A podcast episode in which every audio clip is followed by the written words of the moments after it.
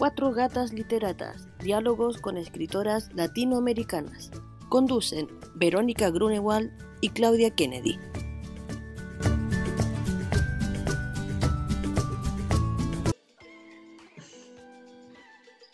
ahí ya estamos. Hola, buenas tardes, ¿cómo están? Este es el episodio número 10 de la segunda temporada de Cuatro Gatas Literatas y estamos contentas porque hemos cumplido con, el, con la segunda temporada y estamos llegando al, a la última, al último episodio de esta temporada. No es que vayamos a, a dejarlos, pero es que estamos cumpliendo con, con un propósito que hemos, nos hemos puesto de hacer varias temporadas, pero cortitas.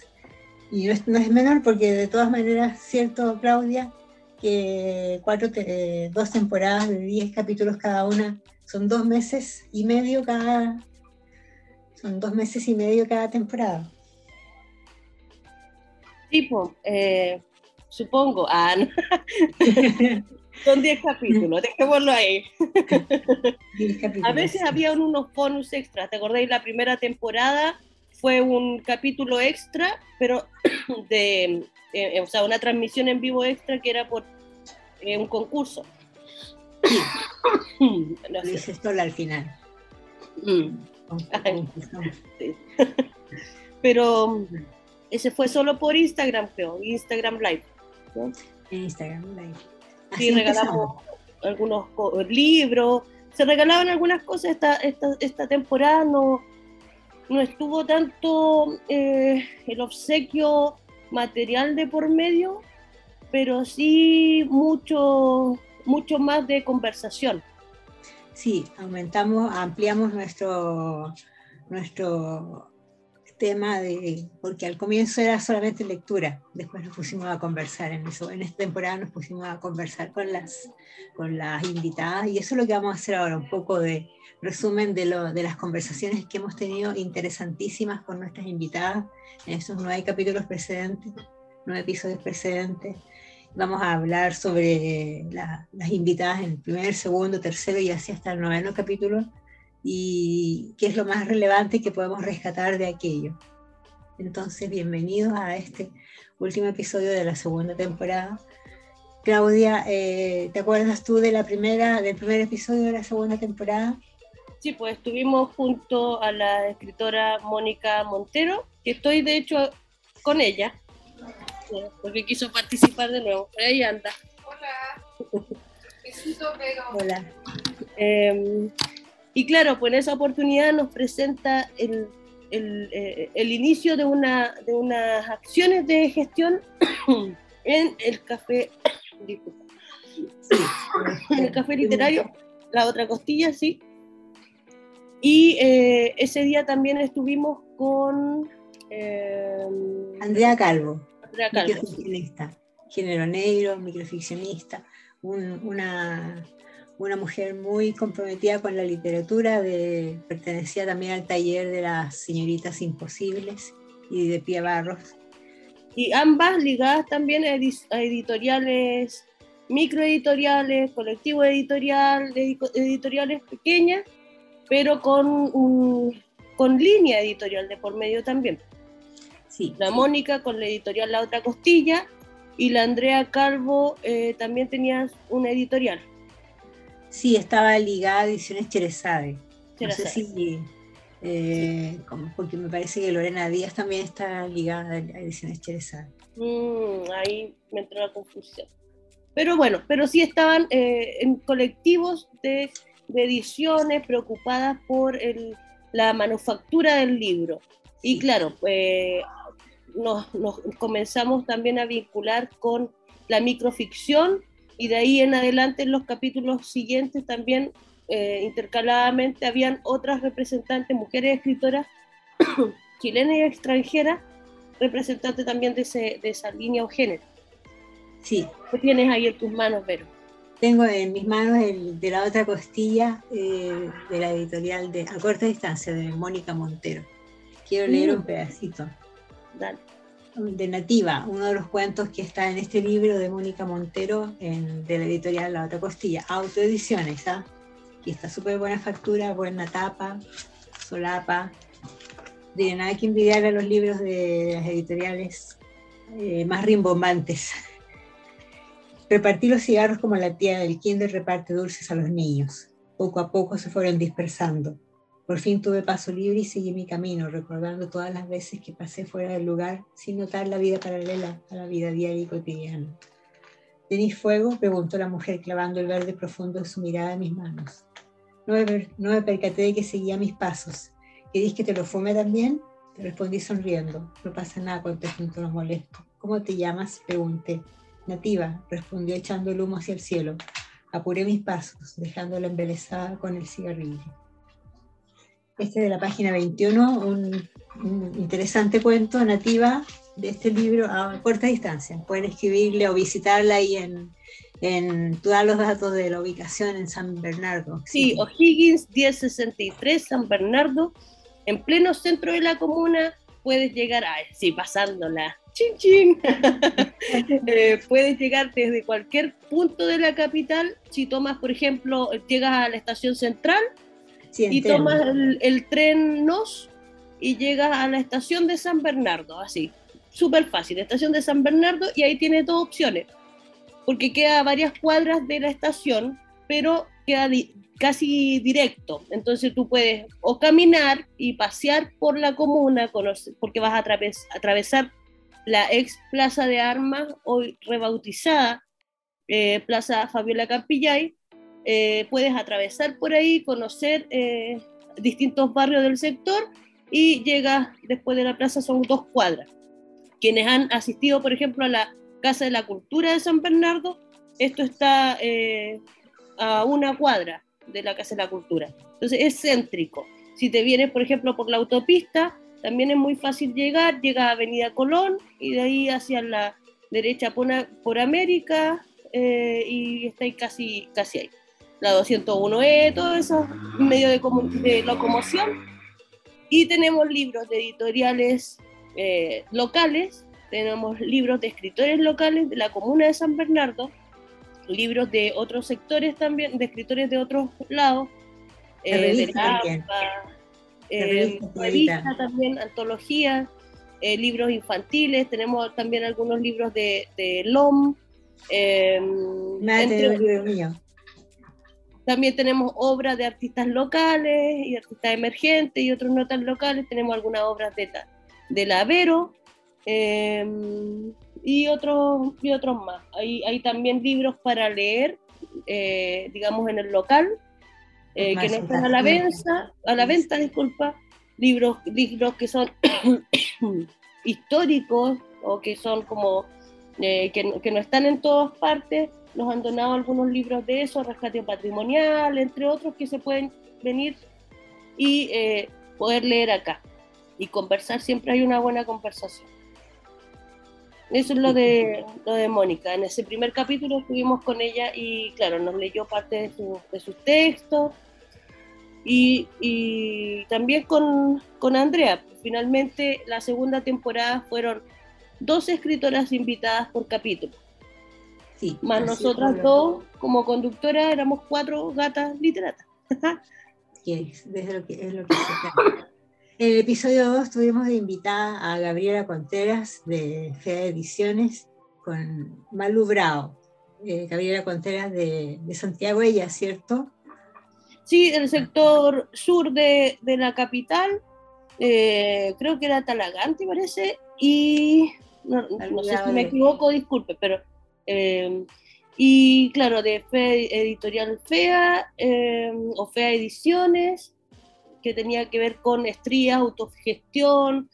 ella también nos hizo un clic de reflexión en torno a lo que, lo que más adelante se conocería como espacios de resistencia, porque en, en pauta estábamos, eh, como, como, en todos los capítulos de la primera temporada, hablábamos de los emprendimientos que se difundieran por parte de nuestras invitadas, que podían ser emprendimientos propios, de familiares o de personas cercanas, algo que quisieran destacar o difundir. Eso era más o menos. Y, claro, y con ella tuvimos la reflexión y en realidad comprendimos que más que un espacio de emprendimiento, que tiene una connotación como de mercado, una connotación como de empresa, finalmente eran... Eh, muy capitalista. claro, y eran espacios de, de, resistencia, espacios en que esas em, escritoras, em, eh, personas que hacían galletas, de todo, varitos, pinturas, eh, eran su forma de poder sobrevivir o resistir a la precarización económica, mental, de salud, qué sé yo. Entonces, claro, ahí hicimos un, un clic de reflexión respecto a, eso, a ese espacio de difusión y de ahí en adelante continuamos llamándolo como eh, destacar espacio de resistencia.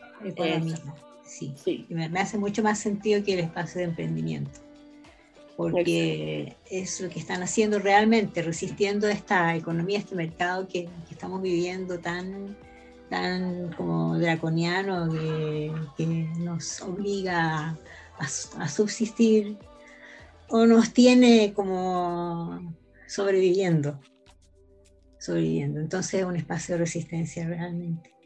Y también tuvimos a Maru Bravo, que es una gestora cultural del norte, de, de Calama, de Antofagasta. Ella se mueve por esa zona haciendo encuentros literarios, eh, teatro, haciendo lecturas literarias.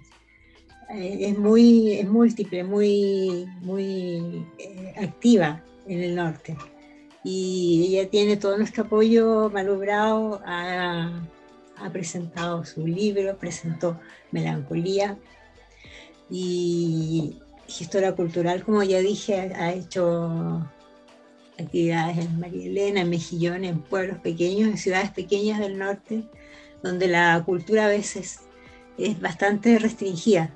Pero ella que tiene experiencia en, Puerto Montt también ha hecho encuentros literarios. Eh, se ha movido por Chile prácticamente de norte a sur, de sur a norte.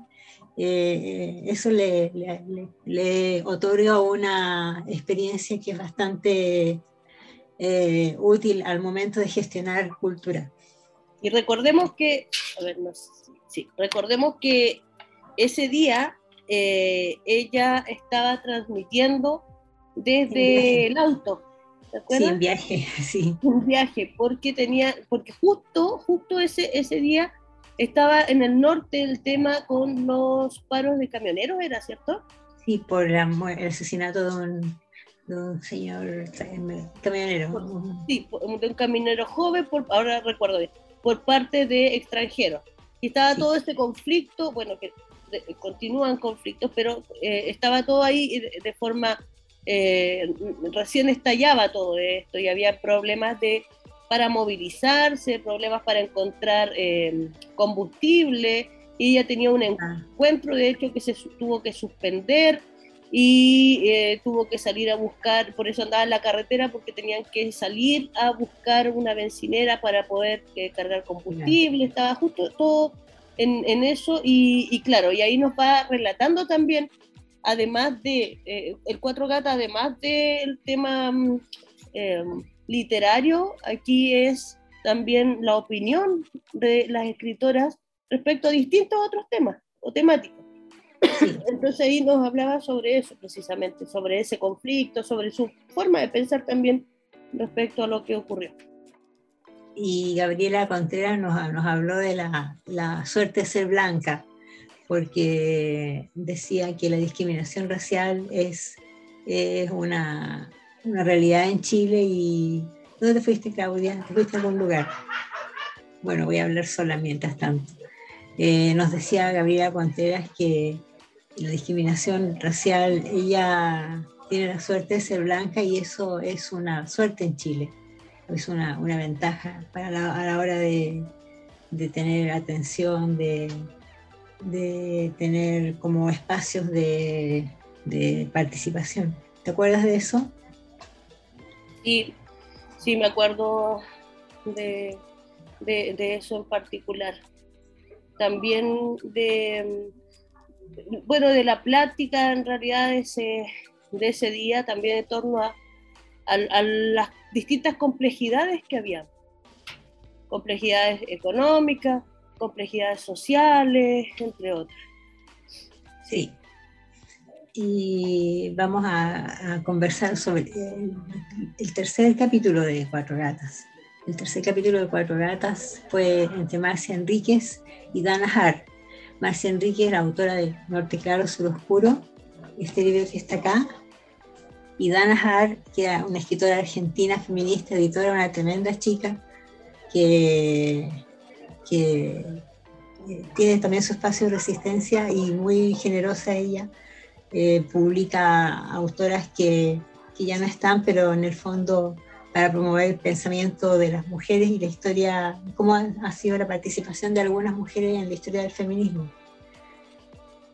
Y Marcia Enríquez, eh, que es doctora en química, que tiene una formación científica y escribe este maravilloso libro que presentó hace poco, eh, Norte Claro, Sur Oscuro, no lo voy a leer porque es bastante extenso, pero este es su, su hijito menor, era.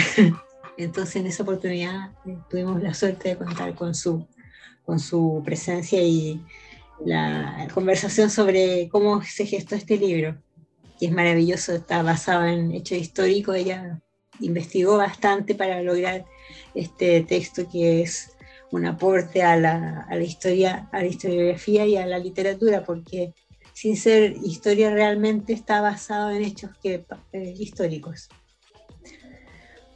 Sí, en, eran en distintos hechos, ella basaba su, su, relato. Ella es profe de la USAT, ¿cierto? Sí. De la USAT, sí. Y ahí por ahí, entre medio, hubo cierto, cierta tensión entre nuestras invitadas respecto a la opinión sobre ciertos autores como Neruda. ¿Te acuerdas de eso? Ah, sí. sí. Em, y eso lo pueden observar en si ven el, el, capítulo o si lo escuchan. Sí, porque eh, ese fue grabado el 19 de febrero y em, está, recuerden que está en Instagram, está en YouTube, en vivo en YouTube se transmitió, igual que ahora como transmitimos en vivo este capítulo. En Instagram también está, está en Spotify también el capítulo. Ahí en Spotify también lo pueden encontrar porque van a aparecer en la temporada, el capítulo y aparece el nombre de las invitadas que estuvieron ese día. Sí, claro. Dana Hart, eh, Argentina, eh, ya eh, vive en, Chile hace un buen tiempo y claro, ella lo que hace es un trabajo em, a pulso pero y constante sobre eh, cierta reivindicación, se puede decir, de escritoras, de obreras, de mujeres, realmente, de mujeres. Hablamos de, Carmela Geria, me acuerdo, que había hecho como una recopilación de desde la nieta de, Carmela Geria, que fue una obrera tipógrafa. A mí me, da mucha pena que se reconozca eh, por sobre el trabajo de Carmela, el trabajo de, Elena Cafarena, Eliana Cafarena, que también es relevante y evidentemente eh, ella es abogada y la primera mujer abogada de Chile y, y todos sus méritos, pero antes que ella en 1905 hubo una mujer que llamaba Carmela Geria y otras más que tienen la importancia de haber publicado el primer, el primer periódico feminista de Chile, de 1905, antes de, de, muchas. Entonces, eh, hay que reconocer eso, que no, son, no, son, no aparecieron de la nada estas. En la página de Memoria Chilena está la recopilación de lo, o la DIVAM, digamos, está la recopilación de los trabajos de las, eh, de, de, las publicaciones de mujeres y aparecen también ahí la alborada, ¿no? Eh, entre otros. Ahora no me acuerdo, quítate, pero sí, soy, soy mala, pésima para recordar algunas, algunos nombres. Pero ahí está. Si quieren buscarlo, ahí está, y, pueden descargarlo, y pueden logiarlo, leerlo. Eh, Ana había hecho esta recopilación y había, había hecho un trabajo basado en esta en, una entrevista que le habían hecho a, la nieta de Carmela Gil, que es bastante importante.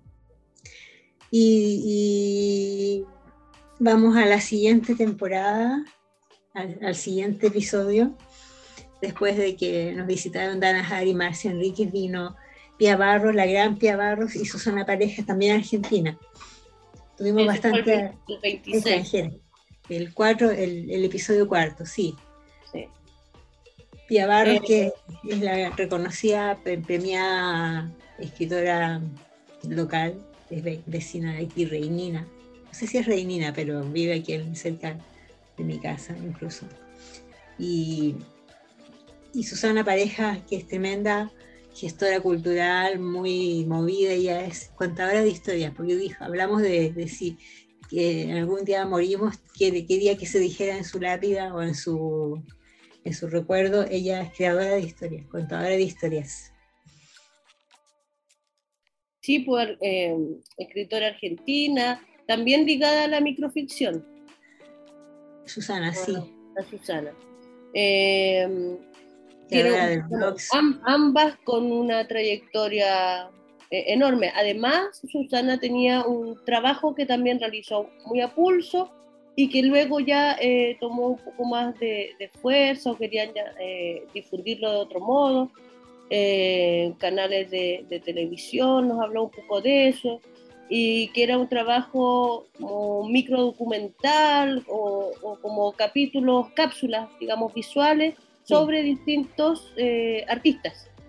Lo que es, ella hizo creadores, como tres temporadas de creadores que eran cápsulas de, para rescatar el trabajo de muchos artistas de Argentina, eh, artistas visuales, fotógrafos principalmente, gente que hace cosas con las manos preciosas, artistas textiles, eh, escultores, pintores, ella hizo ese rescate. A través de ella conocí, por ejemplo, el trabajo de María Luque, que es una ilustradora premiada, tremenda argentina, que me dijo la Susana en, ese tiempo, mira, esta, esta, esta chica está dando talleres y yo tomé un taller con, con María Luque, que es genial.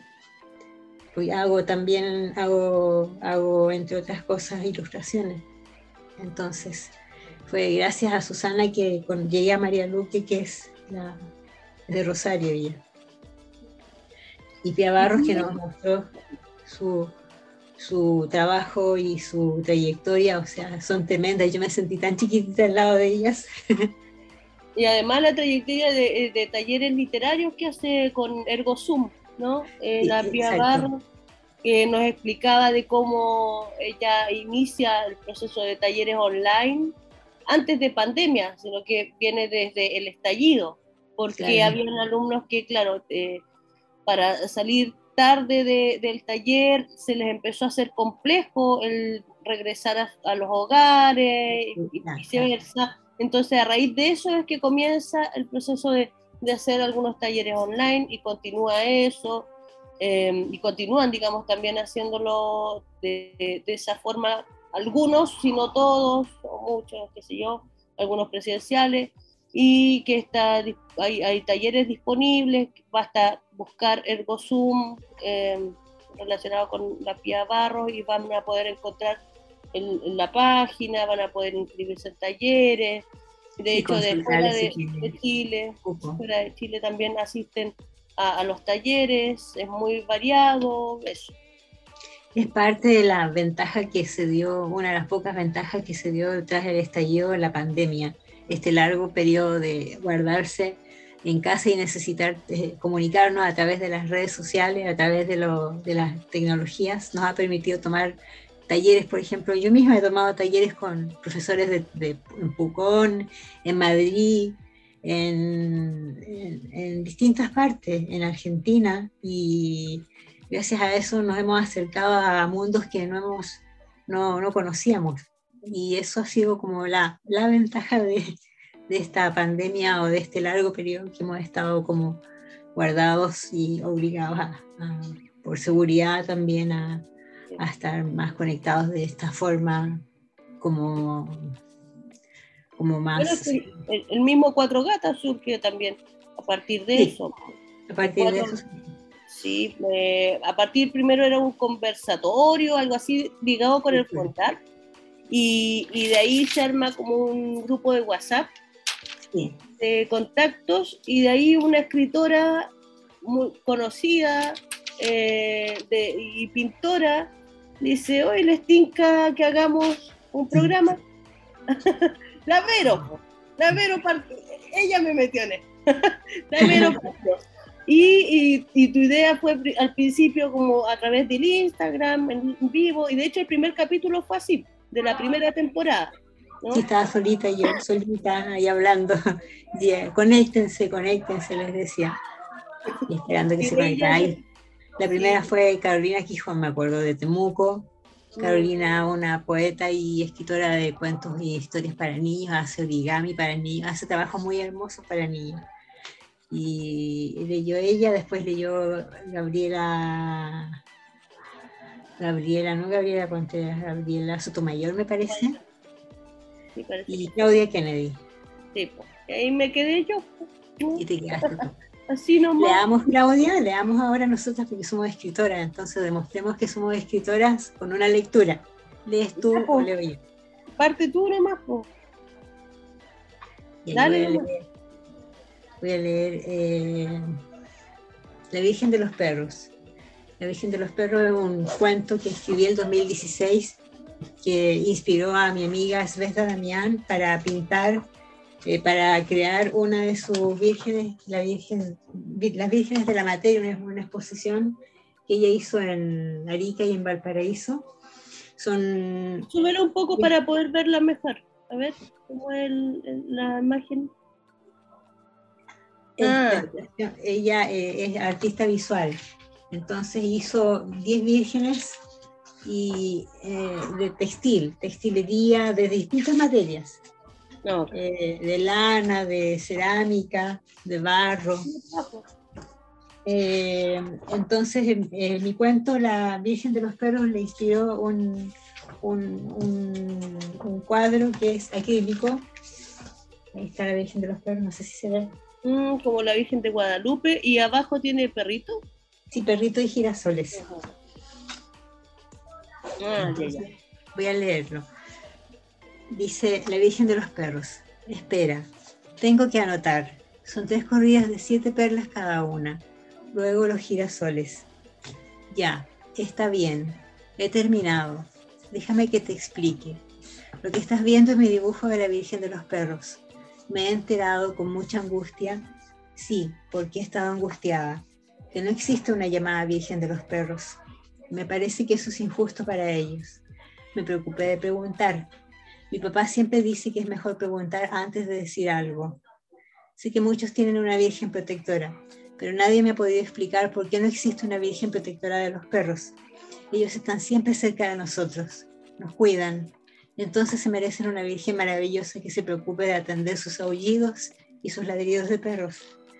Entonces la dibujé así, con los pies descalzos, y una base de siete girasoles amarillos. Me gusta el número siete. Cuando tenía siete años mi abuela se fue al cielo. Entonces ya no fue mi abuela, fue un ángel que me cuida. También me gustan los girasoles porque son amarillos. El amarillo es mi color favorito. Mi perro es amarillo, Don Jan Carabat. Creo que la Virgen de los Perros, buen perro, es también el color favorito del profesor, lo sé. A la Virgen le he dibujado un rostro hermoso. También tiene una túnica celeste con bordes dorados. El profesor dice que lo pinte amarillo, pues es el color del oro. No tengo lápiz de color dorado. El profesor tampoco tiene. Le he preguntado muchas veces. Creo que la Virgen de los Perros debe tener en su mano un hueso mediano. Eso puede alegrar a cualquier perrito, por triste que esté. ¿Cómo reconocería a su Virgen un perro abandonado? Por eso le dibujé un huesito, su cabello es largo y lo pintaré de negro, aunque sobre la cabeza tendrá un manto blanco con estrellas doradas, sí, como las de Navidad.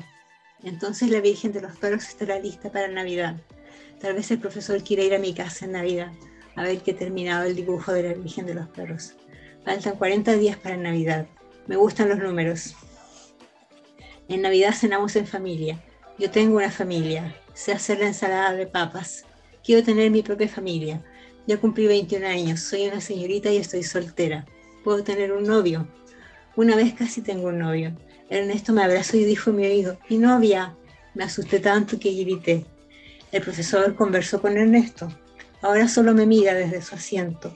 Debe ser respetuoso con las señoritas. Mi papá me dijo que soy especial y nadie puede decir lo contrario. Estoy emocionada. El profesor es muy amable conmigo. Contesta todas las preguntas que le hago, aunque las repita. Invitaré al profesor para cenar en mi casa esta Navidad. Le preguntaré si quiere ser mi novio. Entonces la Virgen de los Perros estará terminada con su collar de tres vueltas, con siete perlas cada una. Serán 21, como dice mi papá cuando habla de mí. Espera, ¿cómo dice mi papá? Ah, ya recordé. Mi papá dice, ella tiene trisomía del par 21. Me gusta. El 21 es un número de suerte. Ese es. Virgen de los Perros.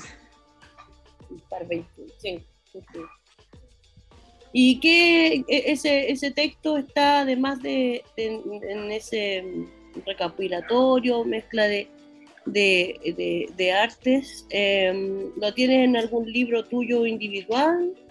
No, no está en ningún libro. Está en, el, en, el, catálogo de, las, vírgenes de, de la exposición Las Vírgenes de la Materia y en un sitio que se llama sitiocero.net, que es donde yo presentaba eh, opiniones políticas y también mm, cuentos. Ah, ya. Bueno. Ya, lees tú ahora. Eh, sí, voy a leer algunos textos. Em, son del libro El parpadeo de los pájaros, que obtuvo beca Fondar Em, se va a editar por la otra costilla, por la editorial La Otra Costilla próximamente. Está ya en ese, en ese proceso. Nada. Este es el poema o texto, texto en prosa número 17. En el tumulto extra contemporáneo, nuestra época, no habita democracia lamer la punta afilada de un delineador para restregar el ojo en la ciudad ayuda a enrojecer los pómulos. Sobre un autobús a la pintana se carcome el vidrio de mensajes sexualizados por la joven que habita el deseo en brutal hambre. Frente a la fisura de su mirada, la mujer, anciana, verrugosa, parpadea el reflejo de una ampolleta naranja para el tintilante gusto de Neruda, de quien solo escucha referencias en la televisión, momento en el que recuerda las cartas de su prometido, fusilado en el cementerio del Chena, arropado por la tierra que sobrevuela lenta tras el bombardeo de la entrada hacia los cuerpos. La cartografía de los militares no terminan de abotonar el roce de su pecho cuando prepara leche con cereales a los nietos del Parlamento, una pizca de canela y cicuta para la sonrisa de los niños, una pequeña retribución a la República. Voy a leer otros dos textos que son pequeños. Ah, ah, ah, Poema 9. Nunca hemos escrito sobre nosotras, teniendo un vientre que engendró a Dios y al vientre abstracto para que nazca la palabra asco. Y mm, mm, mm, poema 7, también muy breve. La traducción es nuestra cuando la piel de una se deja coser sobre la otra. A veces derramo curtido. Y para terminar, ahora sí, para terminar. He procurado la síntesis, pero no estoy a su altura aún. Verá usted lo complejo que ello se torna. Quiero en A decir mundo y en B hacerle la vida imposible. Eso.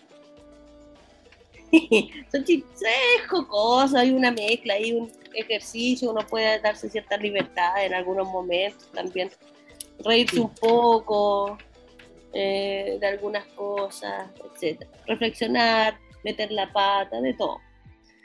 Sí, Eso son... letras, letras tuyas y letras de cada uno, y uno hace lo que quiere con sus letras. Sí, hay corrección. Este libro habrá demorado unos 10 años, una cosa así. 10 años. 10 años que eh, corregí, habían textos mucho más grandes que quedaron con, en un par de líneas, porque quería que fueran breves, que en cada punto seguido de la prosa hubiese algo particular. Y, los versos también tenían algo, algo de eso.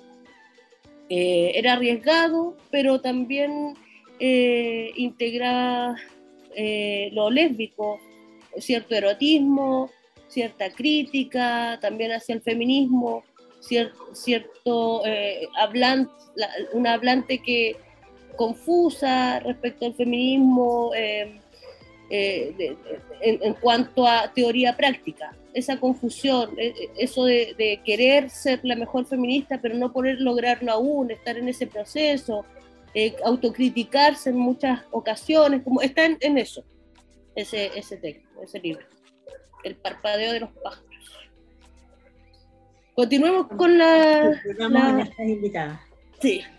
En el episodio 5 tuvimos a Lorena Díaz Mesa y Carmen Gloria Donoso Grifo. ¿Te acuerdas de ellas? Sí, pues Carmen Gloria Donoso de la compañía de teatro Los Andantes. Las Andantes, sí. Y la Lorena Díaz Mesa de editorial Cherazade. Sí, ella, ella es gestora cultural, licenciada en letras, monitora de talleres literarios y profesora de lenguaje y comunicación. Hemos tenido tremendas invitadas. ¿ah?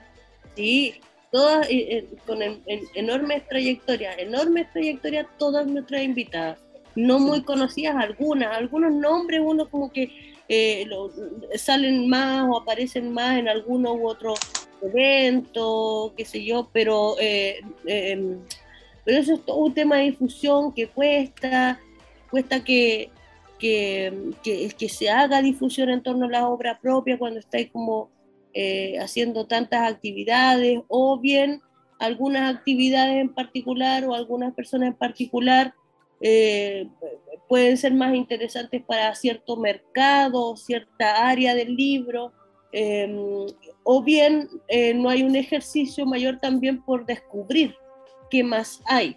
Por ejemplo, en, mi caso, yo no tenía idea de, de, lo que ocurría, por ejemplo, en el norte del país, las escritoras aymaras, la potencia que existe en el norte del país, la gestión cultural, la interculturalidad que hay, las distintas ferias, exposiciones, lecturas que se hacen con eh, los países vecinos, con Perú, con Bolivia.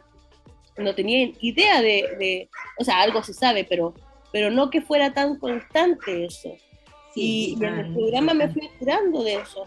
Entonces creo que, que fue una buena vitrina eh, fue un, un, buen eh, mirador para eh, un, un, buen espacio para decir ojo con lo que está ocurriendo en otros sectores. Santiago no es Chile lo que se dice siempre.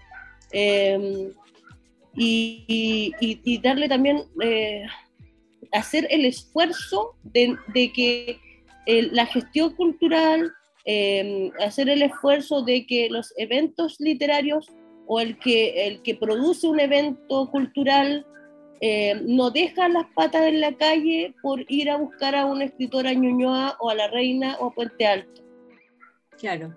Va a dejar las patas en la calle cuando vaya a Alto Hospicio, cuando vaya a Punta Arena, como las escritoras que tuvimos también en la primera temporada, cuando vaya al... Sí, cuando, cuando vaya a, a buscar a la Margarita Figueroa, por ejemplo, en el norte ahí realmente hay, hay un esfuerzo mayor. Creo yo que nos falta eso. Me incluyo. Yo no, no estoy aquí diciendo que, que, yo hago otra cosa. Me incluyo en eso. Hay que hacer un esfuerzo mayor para poder difundir. el trabajo de muchas.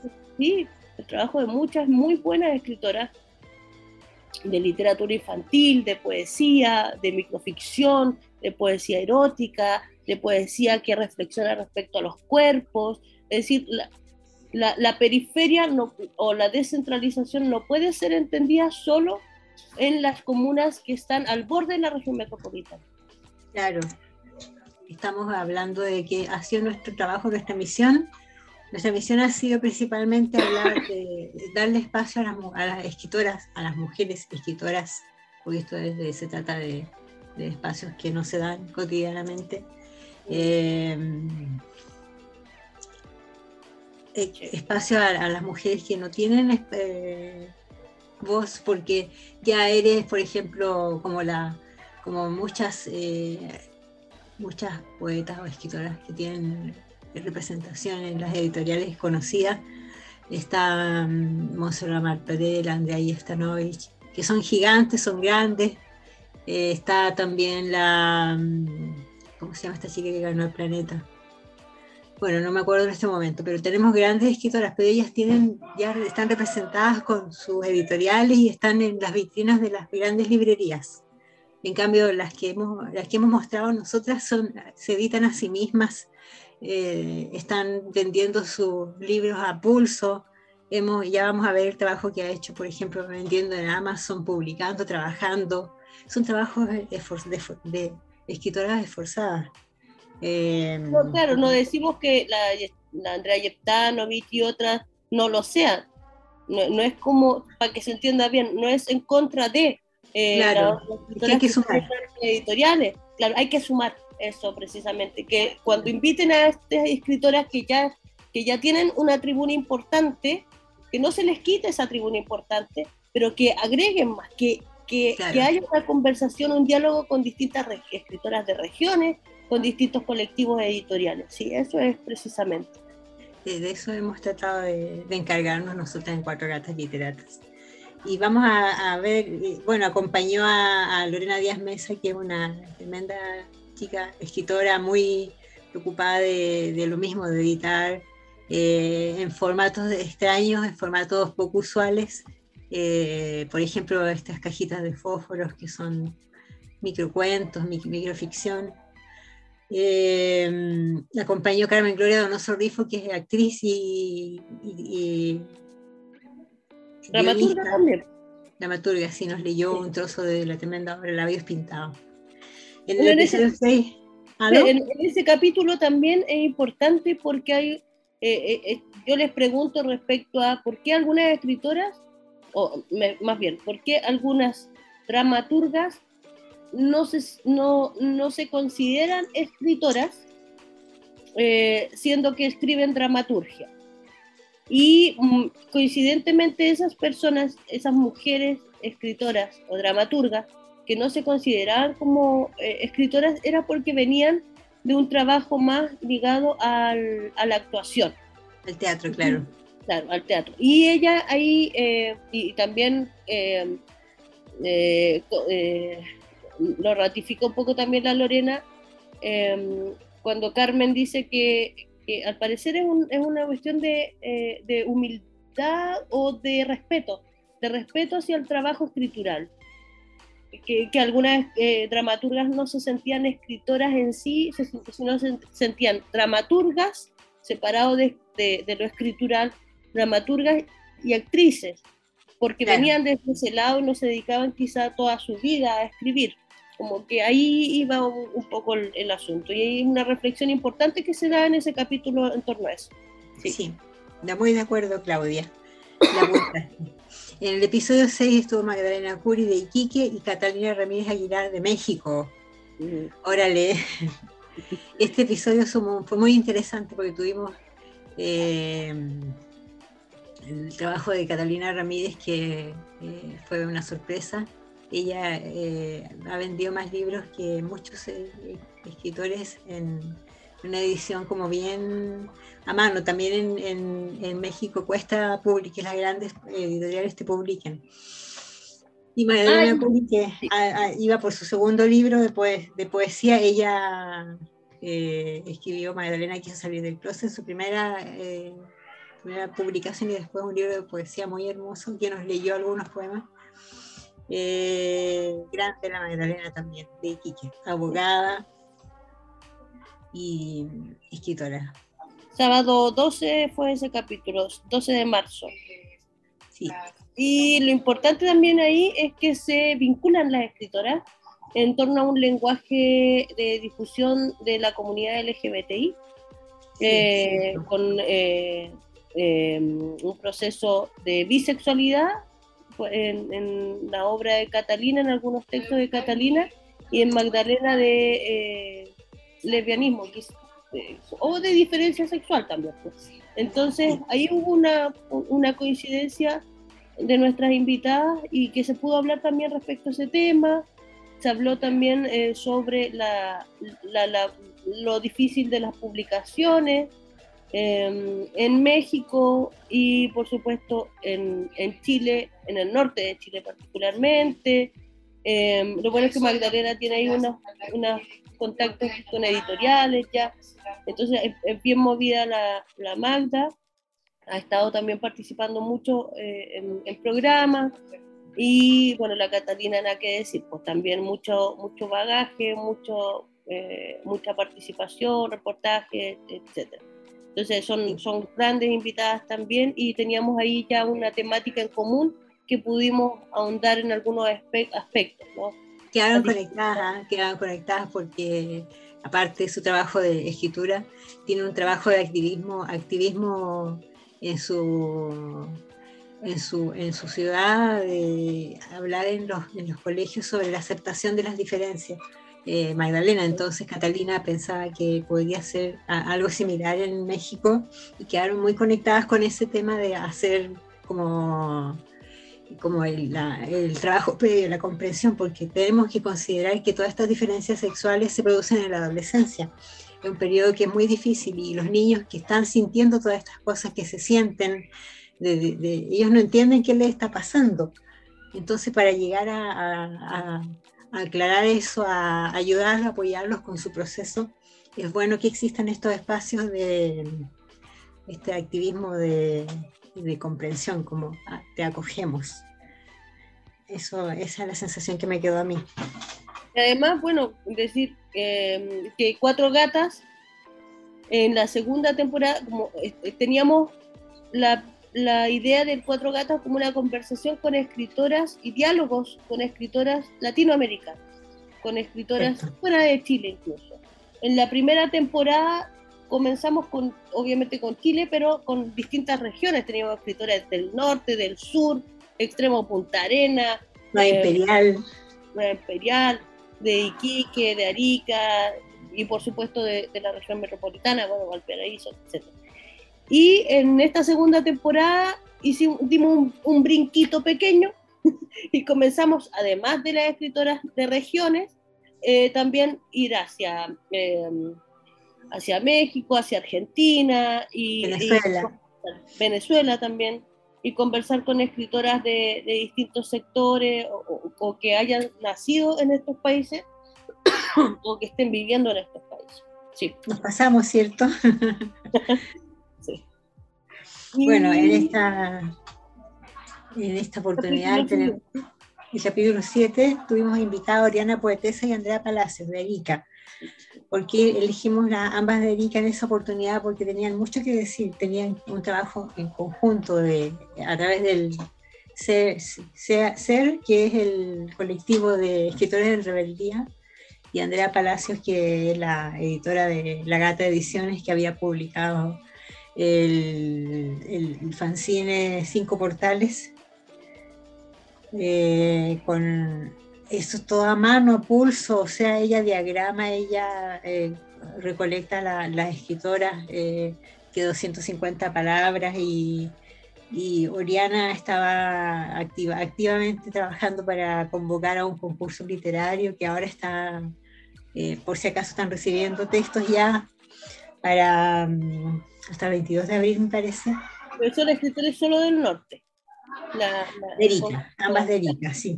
Ellas contaban lo que tú nos mencionabas hace un rato atrás del trabajo que hacen, que habían hecho con Tacna, con los escritores de Tacna, que la habían invitado y, y algo que no se había hecho nunca aquí en, en, Erika, en Erika no se había hecho al menos. Y Andrea además tenía eh, una edición de fanzine. Y también editaba libros cartoneros y fue representando a Chile junto con, otra editorial, eh, con, otro fancinero, al Mundial. No sé si era cartonero o fancinero el Mundial. Fancinero, fancinero. El fancinero, sí. Un mundial de fancinero en Colombia fue ella y, otro representante más de Chile eh, ahí a participar. Claro, no pasó a la segunda etapa pero participó, fue invitada precisamente por los libros que, los fanzines, digamos, que estaba realizando, estaba recopilando, porque además mezclaba eh, la visualidad del fanzine, era de repente tomar una fotografía a algún artista local, a un grafitero, a un, a un muralista, y obviamente con permiso de, de, ellos, digamos. Y, y bonita. Sí. ¡Uy, mira! Somos tres gatas literatas. Sí, me vino, a abrazar a mi gato. Abraza, es muy amoroso. Eh, bueno, el, episodio 8. Sí, fue el 26 de marzo con Melina Fuenmayor de Venezuela, o sea, venezolana, y Carola también. Y, Carola Abogada y Carola Noma, ingeniero químico. Sí. Eh, ahí eh, novelistas, eh, muy, mm, bueno, Carola la tuvimos también la primera temporada, es muy de redes sociales la Carola, trata de difundir al máximo muchas cosas del proceso escritural, de, de la obra, de, cómo se, se, maneja un poco el, TikTok también como, como red social, muy dinámico. Ella escribió, eh, editó su libro, lo escribió, lo editó, lo publicó eh, a través de Amazon. Ahora ya tenía un segundo trabajo. Em, y, Melina había publicado también eh, formato virtual y ahora estaba trabajando en Rancagua, creo, con una editorial de Rancagua que iba a publicar el libro, entonces lo, lo bajó de, de Instagram, de, claro, de las redes para poder editarlo. Eh, Carola hace mucho trabajo, de, ambas, de investigación, porque tienen novelas con ciertas temáticas, ya sea de época. Eh, de la cultura coreana, como Melina fue mayor. O mucho de cultura pop también, eh, pop británico, de la, de la Carola Nomad, eh, también de época. Eh, eh, sí, es bastante interesante el trabajo de, ambas. Sí, me, llamó la atención porque tienen bastante similitud en, cómo trabajan con culturas eh, extranjeras y, se destacan por eso, o sea, no es, bastante, en el caso de Melina, ella eh, compatibilizaba su labor de mamá, decía, y su trabajo escritural eso, eh, vamos al episodio 9, ya nos queda poco tiempo. Eh, estuvimos con la Margarita Figueroa, la gran Margarita, escritora aymara, y también estuvimos con una emergente escritora, Ana Weber, o Are Kiran Kaur. Tú lo dices mejor, pero. Are Kiran Kaur. Porque yo divote mencionando su nombre y prefería decirle en el capítulo Ana cuando le daba el pase a ella para algo, la verdad es que Divote, mencionando el, este nombre seudónimo que utiliza, que nos explicó también de por qué surgió, ¿te acuerdas? Sí, es un nombre espiritual que significa rayo de luz en Gurmukhi. Ella hizo yoga para... Ella es obstetra, entonces promueve todo el tema de la, del amamantamiento. es bastante también tiene un colectivo de apoyo de, ese, esa actividad. De hecho, las etiquetamos en el video de Instagram que subimos, están etiquetados ese, ese em, colectivo que se llamaba... amamarte, amamarte, algo así. Eh, la, Lactarapaca, Lactarapaca. Sí, esto. Y coinciden, coincidieron sus dos libros como bien parecidos. Sí, de, Margarita y de Alquirán Sí. Sí, tenían un proceso mágico ambas. Eh, y también hacia los niños, porque, eh, em, bueno, Ana, Ana Weber, eh, tenía un libro dedicado como a, cuentos, a niños, ¿no?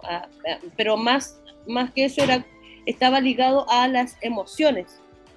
Y hablábamos de que los cuentos de niños no eran solo para niños, sobre todo por adultos y hablábamos del niño interno, ¿no? de, de, ese proceso en el que de infancia tú restringes ciertas emociones o te las restringen de plano en el sistema educativo. Estuvimos hablando mucho sobre ese tema. Sí, en el, en el cuento de antología para, de una, para una hada y otros seres de luz, el primer cuento, precisamente toma, es como el, el punto de, de, de, anclaje de la forma en que puedes acceder a los problemas que tiene un niño. Y, por ejemplo, dice muchas veces sentirás que tu luz se apagó y con ella sentirás que tu fuerza también se habrá ido, te verás sola en, un, en tu universo pero esto es necesario, así como lo oye, es necesario porque te hará para más adelante nada distinta a las otras. Con el tiempo verás en ti mismo una esperanza, esperanza que ahora casi no existe. Pero encontré maravilloso la forma de, cómo conectar eh, una, las emociones de una niña, por ejemplo, que puede estar siendo violentada o puede estar sufriendo algún problema y cómo lo, cómo lo enfocas.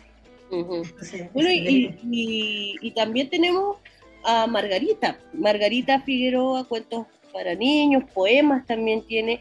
Y lo rico de, este, de, esta temporada, ¿no? Bueno, estuvimos también la primera creo con Margarita, pero lo interesante que como esta segunda temporada era más conversación, pudimos ahondar también en las vidas de, de cada una.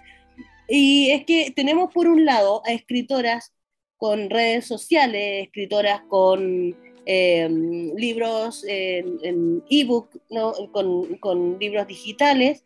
Y por otro lado, y, ya todas las etiquetamos en los programas, pero yo me encargo de etiquetarlas, pero a Margarita no podía etiquetarla. Bueno, está en Instagram. Entonces también está eso, y de hecho ahí nos contaban eh, cómo se juntaba ella con su, grupo de lectura. Eh, también lo difícil que era poder estar presencialmente porque tenía que bajar hacia un lado, tenía que ir caminando para otro lado, entonces la movilidad era compleja en el sector. Eh, no conozco mucho el, relieve de esa zona o, dónde está eh, ubicada ella particularmente de ese sector, pero, pero era mucho más complejo. Y, por suerte eh, la, tuvimos aquí. Y por suerte también quienes escuchan, quienes ven nuestro programa, han podido conocerla, a la Margarita. Y, y es escritora Aymara y, y, lo mágico estaba en este programa. Entonces, desde lo Aymara está eso mágico que se transmite en, en sus cuentos y en su obra. Sí, para conectarla pueden preguntarnos a nosotras que tenemos el contacto para que si quieren hablarle, preguntarle cosas, entrevistarla, comprarle sus libros. A cualquiera de nuestras invitadas tenemos el contacto para compartirlo con, los, interesados, con los que quieran. Ya hemos llegado al, final. Te dejo, te dejo un espacio para que digas lo que quieras, Claudia. Váyanse todos. Ah, no, mentira.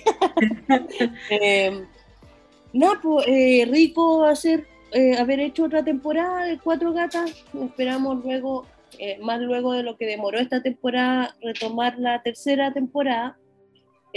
¿Por qué hacemos estos descansos? Bueno, la ya, ya, mencionó algo la Vero, y es que em, es trabajo. Em, es trabajo, hay que darse también ciertas pausas porque respetamos nuestros ritmos respetamos nuestros cuerpos, eh, el cansancio que hay detrás de la gestión cultural. Eh, nosotros nos recibimos pagos, algunos por, o sea, pago monetario, digamos, por realizar estas entrevistas, estos programas, las redes, nada, es todo auto, eh, auto financiado, más que autogestión, autofinanciado, pero lo hacemos porque es, un, es hermoso entonces, eso nos motiva a continuar. Solo que nos tomamos algunas pausas. Eh, y, nada, y eso. Y agradecerles a todos los que han participado, a las que han participado en, las invitaciones que hemos hecho a Cuatro Gatas, a las escritoras, tanto de la primera como segunda temporada. Eh, agradecerte a ti, Vero, también por continuar con, con el programa y a quienes nos escuchan, a quienes nos ven en las distintas plataformas y redes, recordarles que, que coloquen ahí seguir en YouTube, em, en nuestras redes de Instagram eh, también. Eso. Sí, gracias Claudia, por, gracias Claudia por acompañarme y por estar siempre ahí con, hasta las 4 de la mañana, a veces con tratando de subir el Instagram porque no tenemos las conexiones buenas. Hay que pagar el, el, el internet. ahí estamos juntando lucas para pagar el Zoom y todo eso. Ustedes no saben lo que hay detrás de una producción, pero hay, hay que llamar a las, a las autoras, hay que tratar de coordinar con sus su calendarios. Hay harto trabajo, entonces queremos ofrecerle una siguiente temporada, pero tenemos que dar esta pausa para poder conectar con amigas que escriben en Perú, en Bolivia. Entre paréntesis, de Bolivia es la ganadora del Rivera del Duero este año, que donde había quedado una finalista chilena, pero ganó, eh, no recuerdo el nombre, pero ganó Bolivia. Así es que contenta de haber hecho esta segunda temporada, me, siento muy conectada con cada una de nuestras invitadas. Bienvenidas, si alguien quiere participar, escríbanos a cuatrogataslitteratas.gmail.com, cuatro con número, y ahí vemos si conectamos y cómo lo hacemos para programar, reagendar, agendar una tercera temporada y suscríbanse. Eso. Chao, Vero, que estés bien. Hablamos. igual.